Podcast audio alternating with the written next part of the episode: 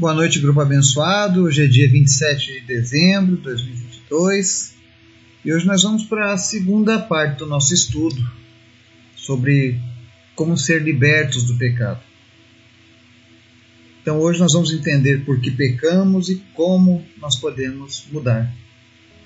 Mas antes da gente começar o estudo de hoje, convido você a estar orando, intercedendo pelos pedidos da nossa lista, pelas pessoas deste grupo, pelas pessoas que nos ouvem pela internet, pelo Spotify, pelos podcasts, pelo Facebook, enfim.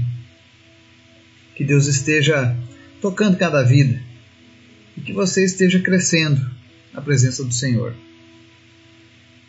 Antes da gente começar a leitura, vamos orar, amém?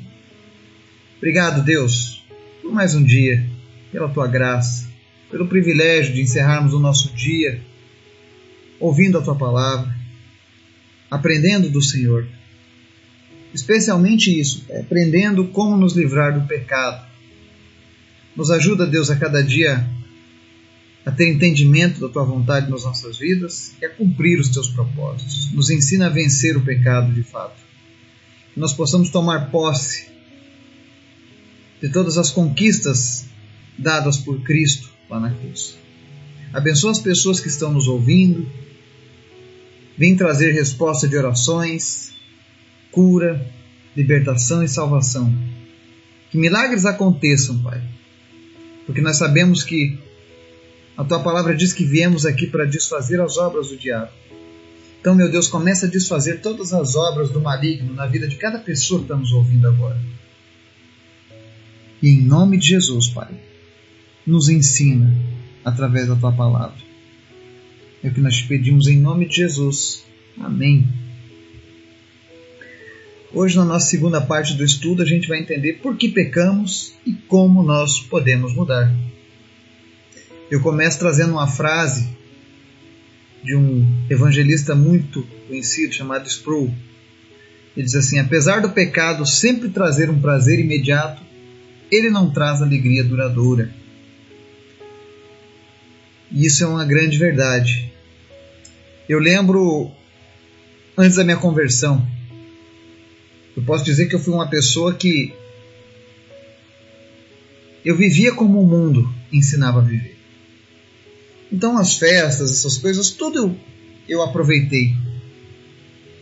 E talvez algumas pessoas pensem, ah, isso é que era a vida. Não, não era. Se essa vida fosse boa, eu estaria nela até hoje. Mas eu encontrei algo muito melhor algo que me deu muito maior satisfação do que as coisas que o mundo oferecia. Foi Jesus. E quando eu trago esse estudo, o objetivo é: não seria maravilhoso se nós não pecássemos mais? Porque todos nós fazemos coisas que não deveríamos. A questão é que a gente não precisa viver aprisionado pelo pecado. E antes da gente aprender a gerar mudança na nossa vida, a gente precisa entender o porquê de ainda continuarmos cometendo os pecados que cometemos. Então vem a per primeira pergunta: por que continuamos pecando, né?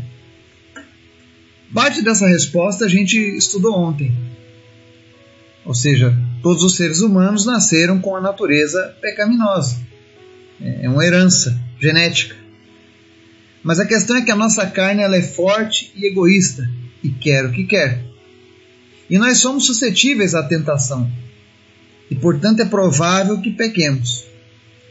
Todos temos desejos e apetites que querem ser alimentados. Logo, quando a tentação chega, a nossa carne passa por momentos difíceis de dizer não, porque ela é fraca. E o apóstolo Paulo escreveu que ele não entendia o porquê de fazer o que fazia. Ele literalmente detestava as coisas que ele fazia, mas ele continuava fazendo. E as coisas que ele queria fazer, ele não fazia. Quem sabe você já passou por isso. Quantas vezes você tenta fazer aquilo que é certo e não consegue? Mas aquilo que é errado parece que está no automático. E aí tem um texto lá no livro de Romanos, capítulo 7, versos 14 ao 20, diz assim: Sabemos que a lei é espiritual, eu, contudo, não o sou, pois fui vendido como escravo ao pecado. Não entendo o que faço, pois não faço o que desejo, mas o que odeio. E se faço o que não desejo, admito que a lei é boa. Nesse caso, não sou mais eu quem o faz, mas o pecado que habita em mim. Sei que nada de bom habita em mim, isso é, em minha carne, porque tenho o desejo de fazer o que é bom, mas não consigo realizá-lo. Pois o que faço não é o bem que desejo, mas o mal que não quero fazer, esse eu continuo fazendo. Ora, se faço o que não quero, já não sou eu quem o faz, mas o pecado que habita em mim. Ou seja, Paulo traz essa reflexão que quando ele fazia o que não queria,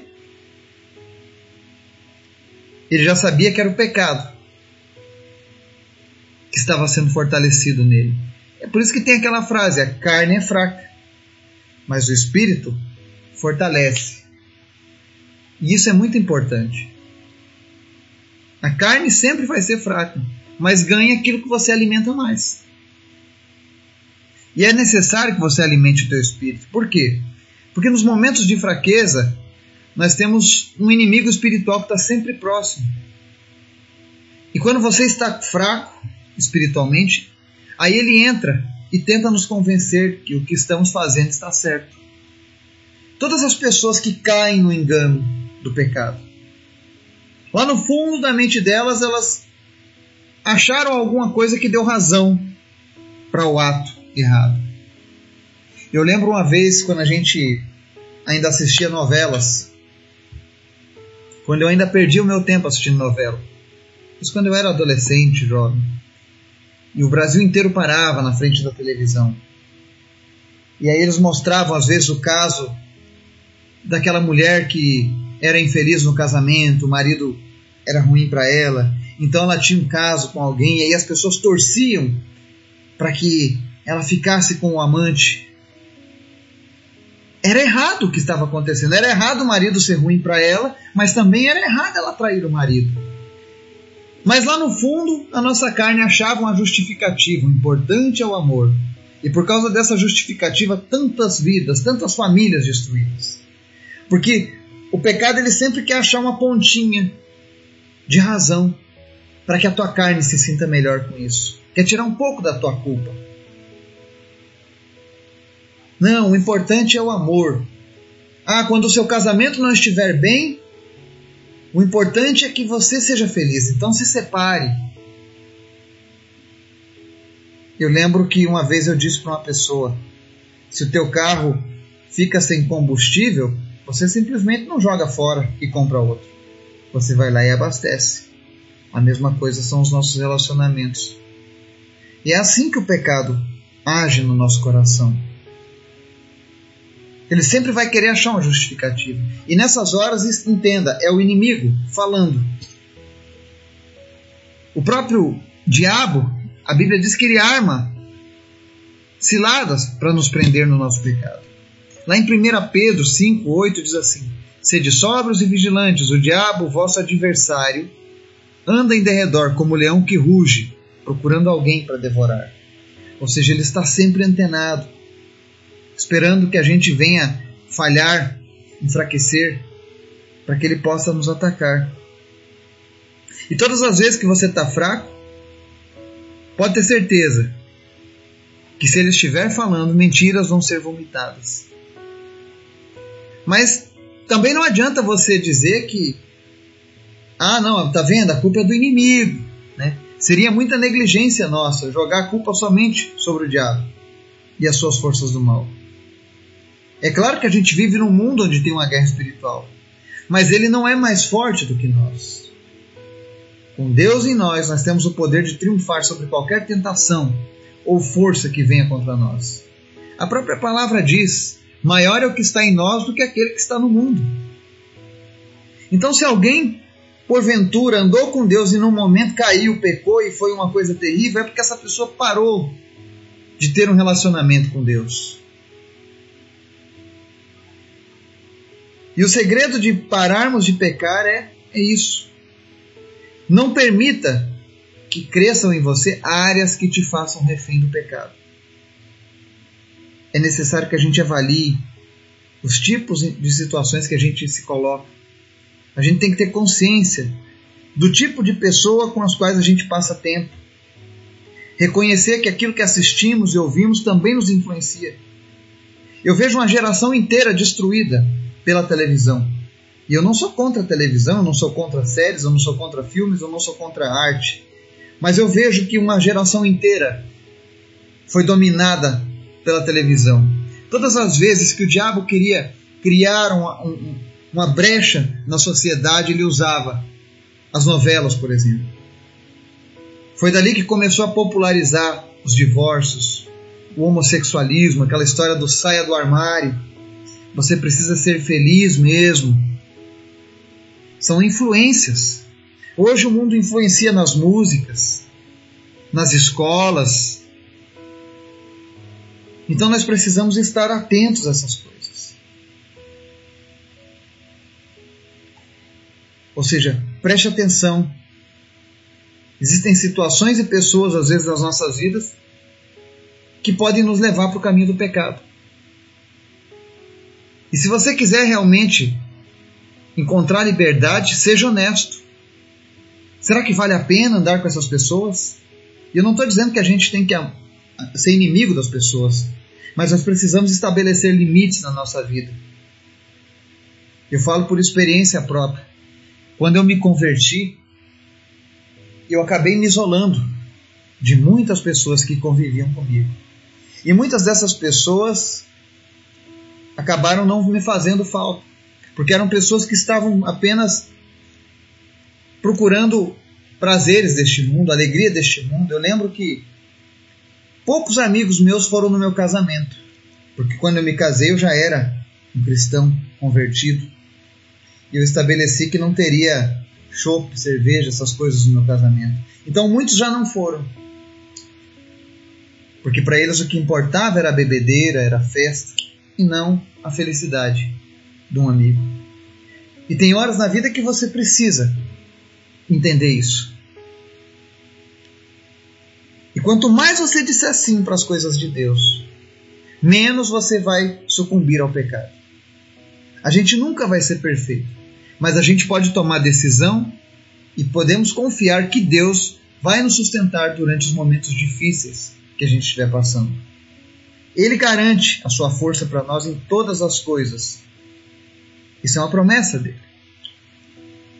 1 João 1, verso 8 diz assim: Se dissermos que não temos pecado nenhum, a nós mesmos nos enganamos e a verdade não está em nós. Se confessarmos os nossos pecados, Ele é fiel e justo para nos perdoar os pecados e nos purificar de toda injustiça. Porém, se dissermos que não temos cometido pecado, fazemos-lo mentiroso e a Sua palavra não está em nós. Ou seja, a única forma de pararmos de pecar é reconhecer as nossas fraquezas, confessar os nossos pecados. E lembrando, pecado tem nome. Pecado tem nome. Confesse os seus pecados. Não importa o que você tenha feito. Ele é fiel e justo. Ele me perdoou. Ele perdoou tantas pessoas. Vai perdoar você também. Mas é necessário sinceridade.